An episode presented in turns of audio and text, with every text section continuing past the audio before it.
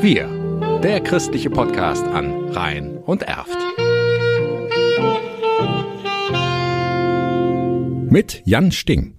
Ich auch hatte in Afghanistan meine schöne Haus, Auto, Arbeit, Geld, alles, Familie, alles, aber ihr gar nichts.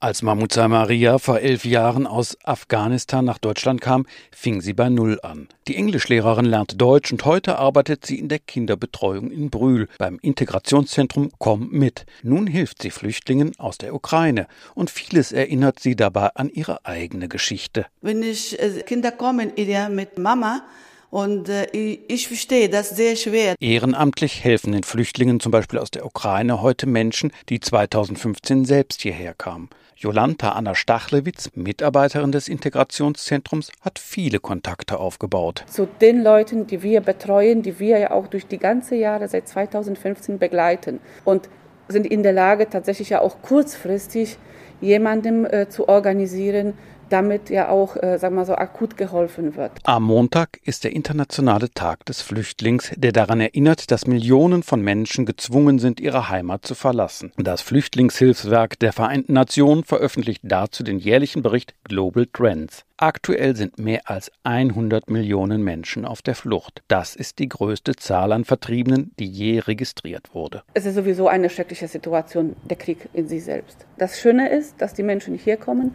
und werden aufgefangen und man hilft ihnen.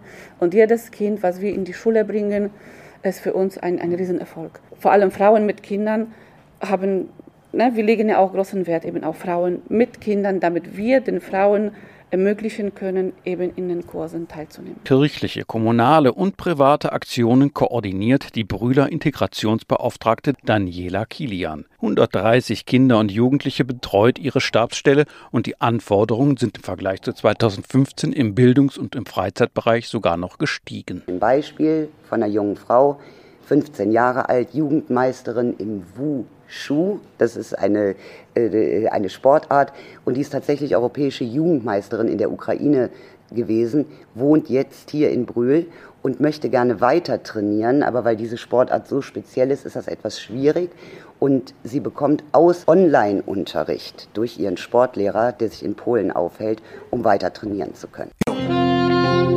Wir, der christliche Podcast an Rhein und Erft.